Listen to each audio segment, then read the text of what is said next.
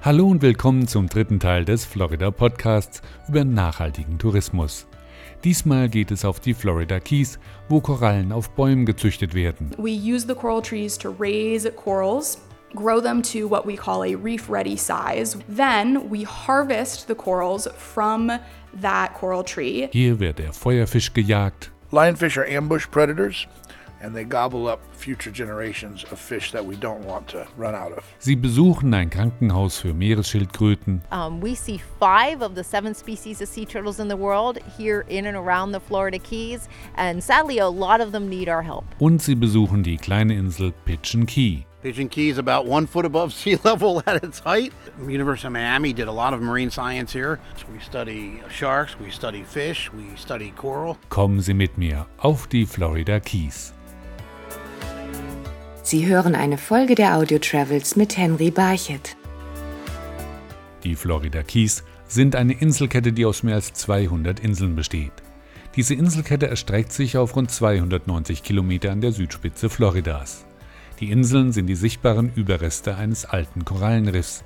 Vor den Keys liegt das drittgrößte Korallenriff der Welt. Die Riffe sind der Grund, warum die Inseln überhaupt existieren. Heutzutage basiert ein Großteil unseres Wirtschaftslebens auf den Korallenriffen. Der Schnorchel- und Tauchtourismus und auch der Fischfang existieren nur durch die Riffe. All of that is based on the existence of these reefs. erklärt Madeleine Howard von der Coral Restoration Foundation.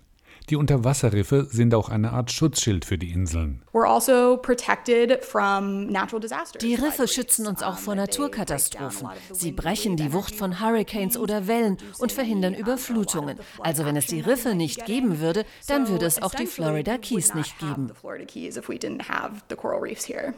Doch dieses Schutzschild hat in den vergangenen Jahrzehnten gelitten.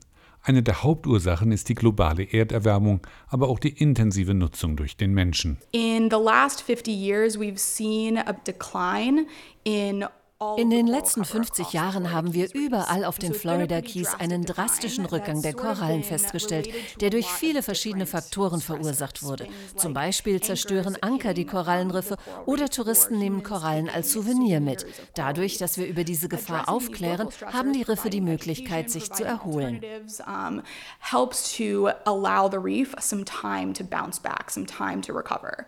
Die Coral Restoration Foundation geht aber noch einen Schritt weiter. Sie klärt nämlich nicht nur auf, sondern züchtet auch Korallen. It began with the invention of the coral tree. So Es begann mit der Erfindung des Korallenbaums. Die Stiftung zur Wiederherstellung der Korallenriffe hat einen Prototypen entwickelt, mit dem man im Wasser viermal so schnell Korallen züchten kann wie auf einer glatten Fläche. grow corals about four times faster than they would just on a flat surface. Der Korallenbaum besteht aus einem Metallstab, von dem mehrere Äste aus Draht abgehen. Die Konstruktion wird ins Wasser gelassen und dort befestigt. We use the coral trees to raise corals. Wir nutzen Korallenbäume, um dort die Korallen aufzuziehen, bis sie eine Riffgröße haben. Dann ernten wir die Korallen von den Bäumen und nutzen dabei ihre natürliche Fortpflanzung. Wenn man eine Koralle in zwei Teile zerbricht, dann haben einige Arten die Fähigkeit, sich zu klonen. Dieses Verfahren nennt man. So it Fragmentierung und dadurch züchten wir Tausende von neuen So Korallen.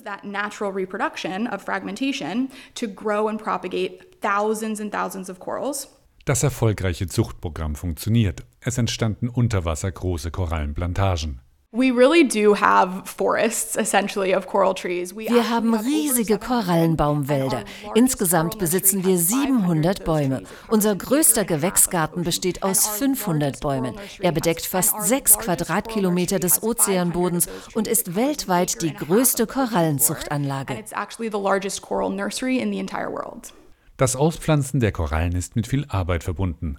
Deshalb freut sich Madeleine Howard über jeden, der bei seinem Besuch auf den Kies während seines Urlaubs mithilft, die jungen Korallen auf den Riffen auszupflanzen.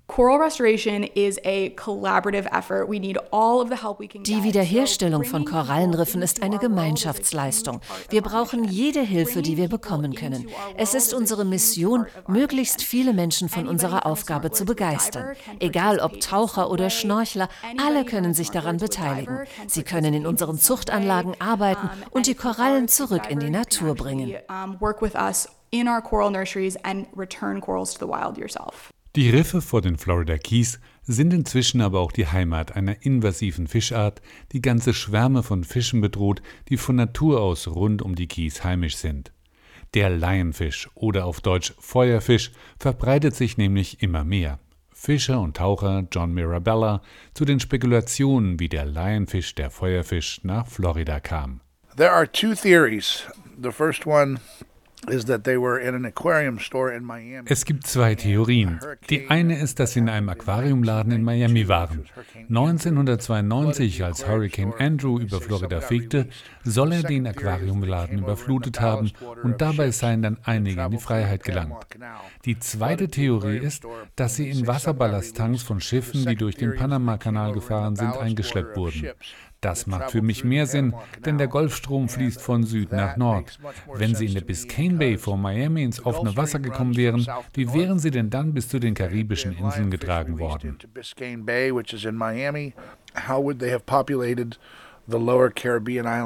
John Mirabella, der nicht nur taucht und fischt, sondern auch das Restaurant Castaway Waterfront in Marathon besitzt, hat dem Feuerfisch den Kampf angesagt. Wir haben als Speerfischer Fische für das Restaurant gefangen. Als die Feuerfischinvasion begann, wollten wir den Bestand dezimieren. Da ich nach dem Motto fische, dass ich nur das töte, was ich auch esse, habe ich Rezepte ausprobiert. Inzwischen ist der Feuerfisch, glaube ich, seit 14 Jahren auf unserer Speisekarte, seit wir den ersten gefangen haben. Er serviert den Feuerfisch als Sushi und der Nachschub geht ihm nicht aus. Denn die Feuerfische haben keine natürlichen Feinde und vermehren sich in großen Mengen. Lionfish are ambush predators. What happens is that they occupy structure in large quantities. Feuerfische sind Jäger aus dem Hinterhalt. Sie verstecken sich in großen Gruppen in Unterwasserhöhlen oder Strukturen wie zum Beispiel Wracks.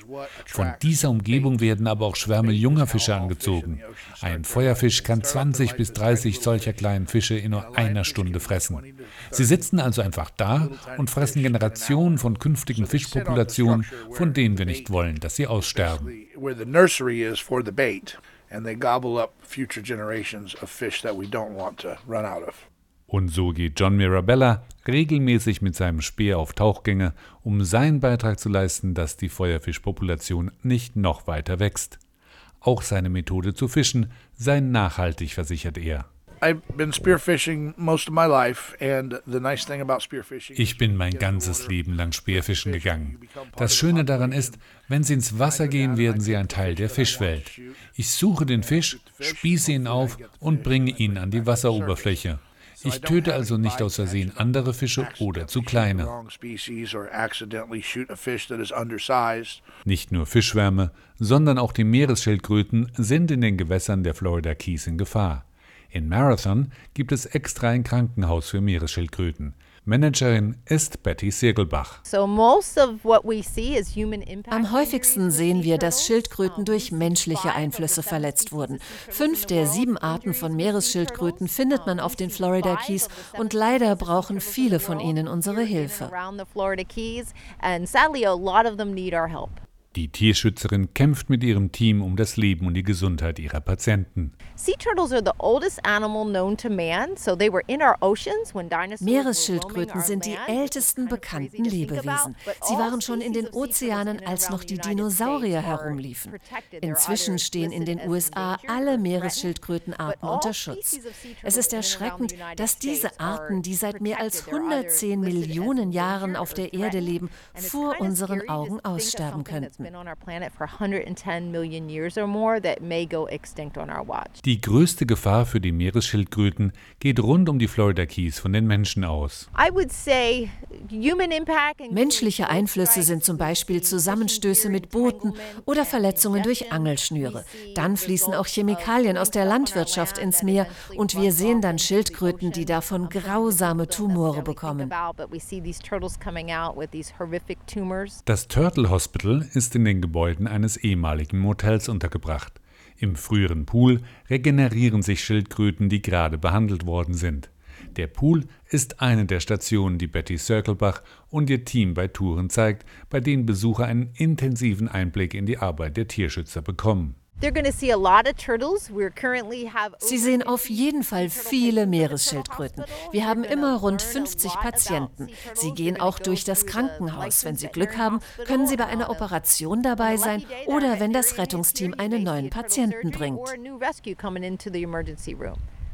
Dass Meeresschildkröten schützenswerte Lebewesen sind, ist unter anderem der Arbeit des Turtle Hospitals zu verdanken. Während früher die Tiere sogar in einer Fabrik auf den Kies zum Verzehr verarbeitet wurden, hat heutzutage ein Umdenken eingesetzt, hat Betty Circlebach festgestellt. Inzwischen gibt es ein Bewusstsein, das nicht da war, als ich ein Teenager war.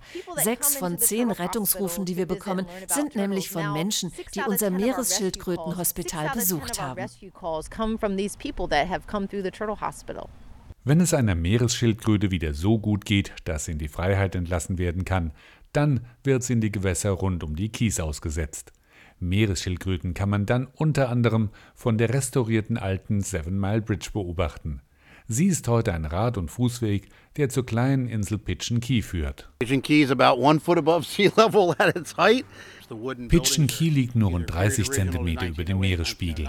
Die Holzhäuser wurden in den Jahren zwischen 1908 und 1916 gebaut. Die Bootsrampe, die jetzt zur neu renovierten Fußgängerbrücke führt, stammt aus dem Jahr 1939. Zu der Zeit war es der schönste Rastplatz in Amerika, weil hier der Highway Nummer 1 anfing. Die Bahnstrecke wurde nämlich in eine Überlandstraße umgewandelt. Also im Großen und Ganzen sieht es hier aus wie in 1917 oder 1918. What you see is basically the way it looked in large measure in about 1917 or 18. Erzählt Barry Goldman über die Geschichte der Insel. Doch neben ihrer Geschichte ist die kleine Insel auch für Meeresbiologen interessant. So this is where essentially the Straits of Florida run between the Keys and Cuba. Das hier ist die Florida Strait, die Meeresstraße zwischen den Keys und Kuba. Hier strömt das Wasser aus der Karibik und dem Golf von Mexiko durch. Nördlich der Keys liegt die Florida Bay und danach beginnen die Everglades.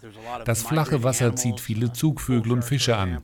Bullenhaie zum Beispiel leben im tiefen Wasser, kommen aber hierher, um ihren Nachwuchs großzuziehen. Man findet aber auch Thunfisch und viele Seeschildkröten. Wegen des Artenreichtums besuchen neben Touristen auch häufig Wissenschaftler die Insel.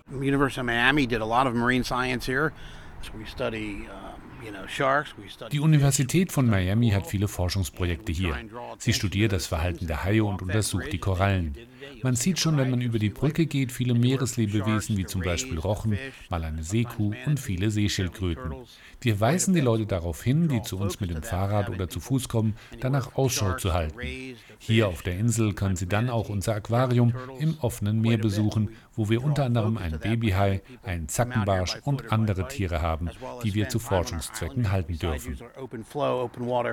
saltwater aquarium, which houses a nurse shark, a Goliath grouper, and some other creatures that we are permitted to catch for study. Pigeon Key, das Schildkrötenhospital von Marathon, die Unterwasserjagd auf den Feuerfisch oder die Korallenzucht von Kilago. Das sind Beispiele für nachhaltigen Tourismus auf den Florida Keys, die mehr sind als Party- und Urlaubsinseln, sondern ein wichtiger Bestandteil des Ökosystems von Florida. Sie hörten eine Folge der Audio Travels mit Henry Barchet. Alle Episoden der Audio Travels hören Sie auf iHeartRadio, Spotify, Amazon Music, Samsung Podcasts, Apple Podcasts und auf mehr als 30 Streaming-Plattformen weltweit.